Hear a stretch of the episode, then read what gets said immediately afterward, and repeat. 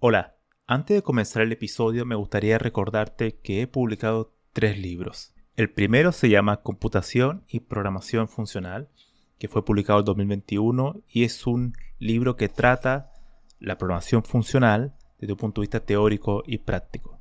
El segundo se llama Mentes Geniales, la vida y obra de 12 grandes informáticos. Esta es una obra que repasa la historia de hombres y mujeres que fueron relevantes en la historia de la computación. Y el último, el más reciente, se llama Principios de Programación, donde explico una nueva forma de entender la programación a través de ocho conceptos. Todos estos libros se pueden encontrar en librerías en España o en Amazon y también en Latinoamérica se puede encontrar a través de Mercado Libre y Busca Libre. Para más detalles pueden visitar mi sitio web camilochacón.com. Hola a todos, espero que estén muy bien. Ya hace un poco más de un mes que no había subido ningún episodio nuevo del podcast. Y para esta ocasión traigo no un tema en particular, sino que lo quiero usar para responder a una crítica. Una crítica muy pertinente y que a mí me agradó mucho y por eso voy a dedicarle un breve episodio. Porque probablemente muchas otras personas han sufrido lo mismo que esta persona me cuenta. Y para mí es muy relevante. Bueno, la, crítica que me hace esta persona que está pública en iPods se llama Roy Batty. No, creo que tenga problemas que lo pronuncie aquí. Y es que básicamente hay, dos cuestiones eh, que él me critica a un episodio en particular, pero al podcast me imagino en general, ¿no? Porque menciona que ha escuchado varios episodios. Uno es la eh, mala vocalización, es decir, no se me entiende lo que digo muchas veces, ¿vale? Y en segundo lugar es eh, la aleatoriedad de, plantear un tema, ¿no? O sea, salto de un tema A a la Z entre la M y la D, ¿no? Como voy saltando de diversos temas. Es decir, no tengo como un guion, un guion eh, que muestre una transición de temas de manera más eh, adecuada, sino que salto bruscamente de un tema a otro. Y eso hace al oyente muy difícil de seguir. A mí me gusta esta crítica porque le dedicó bastante, me imagino que le dedicó bastante tiempo porque es un párrafo bastante extenso y me gusta porque primero yo siempre he mencionado muchas veces que si alguien tiene alguna duda, alguna crítica, que me lo haga llegar. A mí me gusta que me critiquen mientras sea con respeto, mientras esté en el terreno de, la argumentación, pues me parece muy bien. Y en este caso así ha sido. Entonces, bueno, para responderle a, a Roy, yo creo que lo primero que hay que decir es que este podcast, como yo una vez lo mencioné no tiene eh, grande... Yo nunca he tenido muchas expectativas con esto. En, sí, yo escribo. Entonces, el podcast nace porque yo escribo en Quora. Y en Quora, claro, pues tengo escribir otra actividad, ¿no? Uno tiene mucho más tiempo para corregir, eh, leerse el párrafo y ver si hay algún error o si hay algo que no se entiende, entonces lo reescribo y lo reescribo hasta que lo publico. Entonces, claro, para mí la escritura es mucho más cómoda. Y el podcast nace principalmente para tratar temas de manera informal, muchas veces demasiado informal, de cuestiones que leí y que vendrían siendo una especie de notas al margen de un libro o de un artículo que yo voy anotando. y después lo, lo, grabo en el podcast. Es decir, yo no tengo nunca un guion en el podcast. Nunca tengo un guion, ni un orden, ni nada. Simplemente, simplemente aprieto el botón rojo, grabar y después lo detengo y se acabó. No hago prácticamente ninguna edición. Ahora, claro, alguien me podría decir, bueno, eso es un problema para los oyentes. Sí, obviamente es un problema para los oyentes. Porque yo no escucho después el audio como quedó, simplemente lo subo. Porque en realidad nunca he querido darle mucho tiempo al, al podcast en sí. Para mí son simplemente reflexiones personales, monólogos, que espero que a alguien le pueda servir. Y, pero no, no va más allá. Por eso que yo muchas veces, o la mayoría de las veces, creo que solamente en dos o tres episodios, pedí a alguien que se suscribiera en Spotify o en algún lugar, en realidad. Porque, bueno, no, no es algo que me... Porque yo sé que no lo hago de manera profesional. Entonces, como no lo hago de manera profesional, no tampoco me interesa eh, tratar de que mucha gente lo escuche de manera mucho más seria. Ahora bien, em, lo que menciona sobre la vocalización, la pronunciación correcta de las palabras, todo ese tipo de cuestiones, es totalmente cierto, yo lo sé. Eso, de hecho, em, también uno de los motivos por hacer podcast para tratar de practicar esto, ¿no? Tratar de hablar mejor, tratar de explicar mejor de manera hablada. Por eso igual lo em, comencé este podcast. Porque si te dedicas siempre a escribir, a escribir y no hablar, bueno, te pierdes un poco la práctica. Yo creo que he mejorado con el tiempo a lo que era al principio. Pero, bueno, claro, eh, nunca hay algunos... Eh, y eso es lo que quería llegar, a las soluciones de esto. Si es que hay algún tipo de solución. Una solución a esto es eh, reducir la complejidad de los temas.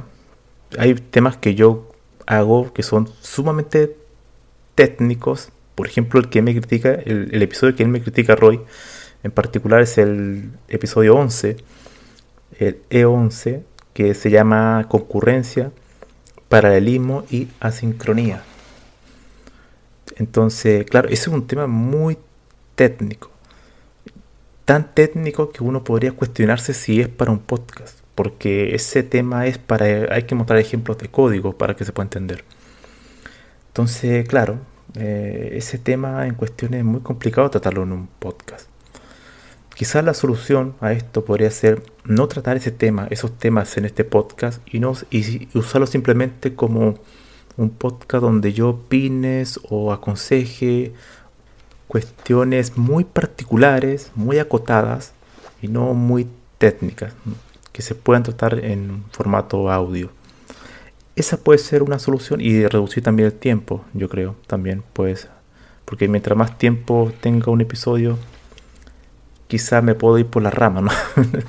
y claro, eh, al no tener un guion, uno se va un poco dispersando. Entonces, podría ser más acotado. Esa puede ser una solución a la segunda inquietud, de, que yo salto de un tema a otro, ¿no? Y bueno, y también a la primera, ¿no? de la modulación, la vocalización, porque si no, si trato un tema que no es tan técnico, eh, bueno, es más fácil quizá entenderme. Otra em, solución es que, bueno, haga un guion, que prepare un guion que trate de mejorar la, vocalización de las palabras. Em, sí, sí, también puede ser, pero claro, choca quizá un poco con el tema de, de lo que dije anteriormente, con el objetivo que yo tengo del podcast. Mm, no sé si para mí me disfrutaría dedicarle tanto tiempo a eso, a hacer un guion, a tratar de mejorar, hablar mejor, que ese tipo de cuestiones requiere mucho tiempo y mucha práctica. Mm, no sé, no sé, lo, lo, lo voy a pensar. Quizá el tema de la vocalización mejore si trato temas más simples y en menos tiempo.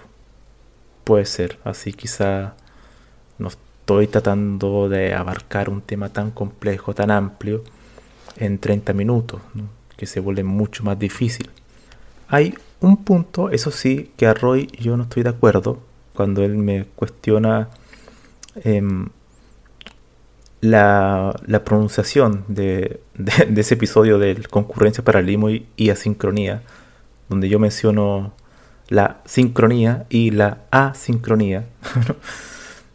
y me dice que bueno, lo primero sería empezar por pronunciarla de forma distinta, ya que yo dije en otro podcast que lo importante era la precisión de los términos. Aquí yo creo que detenerme un momento, porque una cosa es que module mal un término, pero otra cosa es la precisión de los términos, el, el concepto, o sea, la definición de un concepto, o de este término en particular. Yo no me equivoqué en la definición del término de sincronía y el de asincronía. Si los confundiera, eh, ahí sí sería un error, un garrafal, ¿no? Porque ahí estoy definiendo un término de manera incorrecta. Lo que ocurre es que al pronunciarlo no de manera adecuada, muchas veces se entiende eh, que estoy hablando de sincronía, pero en realidad estoy hablando de asincronía. Entonces, claro, esa es otra cuestión, no es que no, no esté tratando de manera imprecisa, simplemente que no estoy modulando de manera correcta. Entonces, claro, yo por ejemplo digo muy rápidamente la sincronía. Dije asincronía. Pero alguien probablemente me diga, no, dijiste la sincronía. No, bueno, ese tipo de cosas. Para mí es natural decir la sincronía y la asincronía. Bueno, pero claro, él, seguramente lo entiende como, como una confusión, como estoy diciendo lo mismo, la sincronía, pero en realidad estoy diciendo la asincronía, bueno, porque la A la, la omito prácticamente. Sobre todo en ese tipo de palabras que son muy de... Solo hay una diferencia de una letra. Pero en, dando término a esto, eh, me parece una crítica muy adecuada, muy correcta, muy educada. Así que eso lo agradezco y por eso grabo este podcast. Ahora bien, ¿qué haré? Pues no lo sé, no lo sé. Hace ya un, más de un mes que no he grabado un podcast y en realidad esta crítica fue el 12 de abril. En realidad no es que no haya grabado un podcast por esto. Lo acabo de leer, de hecho, por eso lo estoy grabando ahora. Y me pareció pertinente. No sé, a veces incluso llego a pensar que quizá me debería dedicar más a escribir simplemente. Escribir creo que puedo desarrollar mucho mejor mi, mi pensamiento y no tanto por audio. Puede ser, puede ser. ¿no? Em, también esto es muy importante eh, escuchar eh, las personas que siguen este podcast. Yo sé que hay personas que siguen esto de manera frecuente. Me gustaría también escuchar su opinión. Para darme algún consejo o algo que les podría parecer que yo podría tratar. Desde ya les digo que mi idea no es tratar de profesionalizar el podcast. yo escucho otros podcasts yo escucho, yo, yo sé que ellos hacen guiones, hacen una gran preparación, que yo, sinceramente, hoy, 2021, abril, eh, no estoy dispuesto a hacer, porque dedico mucho tiempo más a escribir que al podcast. Y como mencioné al principio, eh, para mí el podcast es una forma de escribir al margen de los libros distintos temas, y voy ahí tratando, y después lo grabo en audio para tratar de reflexionar un poco. Eso obviamente que puede ser muy difícil para los oyentes, ¿no? lo, entiendo, lo entiendo. Eh, eso sería, ¿qué haré? No lo sé, todavía no lo sé, lo voy a reflexionar, lo voy a pensar. Quizá algunas de las soluciones que mencioné anteriormente, reducir el tiempo del podcast, bajar la dificultad de los temas para hacerlo más simple. Y al hacerlo más simple, bueno, es mucho más fácil de eh, no caer en complejidades en la en, la formulación del, o la definición de los conceptos o, que el oyente o que el oyente se pueda confundir, ¿no? Si uno baja el tema, o sea, lo reduce la dificultad, el oyente es mucho más fácil que lo pueda entender de manera mucho más adecuada, sin tener que volver, retroceder, retroceder constantemente, ¿no? Como me contaba Roy. Mm, así que bueno, le envío las gracias a Roy porque es la primera persona que me hace una crítica muy buena, muy buena. Tan buena que todavía sigo pensando en realidad cuál puede ser la solución. Mm, de todas formas, mm, trataré de vocalizar mejor, de hablar un poco más lento, pero creo que es, no va a ser suficiente a menos que reduzca el tiempo del podcast y la dificultad de los temas, me parece. Cuando trato temas muy generales son muy difíciles, probablemente en un formato audio, porque debo tocar muchos conceptos y muchos temas y sin tener el soporte visual. Así que lo voy a pensar, lo voy a pensar. También, bueno, les dejo, como ya dije anteriormente, que me envíen un email con sugerencias cualquier persona. Yo siempre estoy eh, abierto a cualquier crítica si es con respeto. Creo que soy una persona con mente abierta, no, no soy dogmático. Si alguien escucha en mí algún error o algo, alguna imprecisión, ya sea del contenido del fondo o de la forma, como lo que hizo Roy, pues que me envíe la crítica, porque eso también permite mejorar. ¿Vale? Así que nos vemos. Que estén muy bien.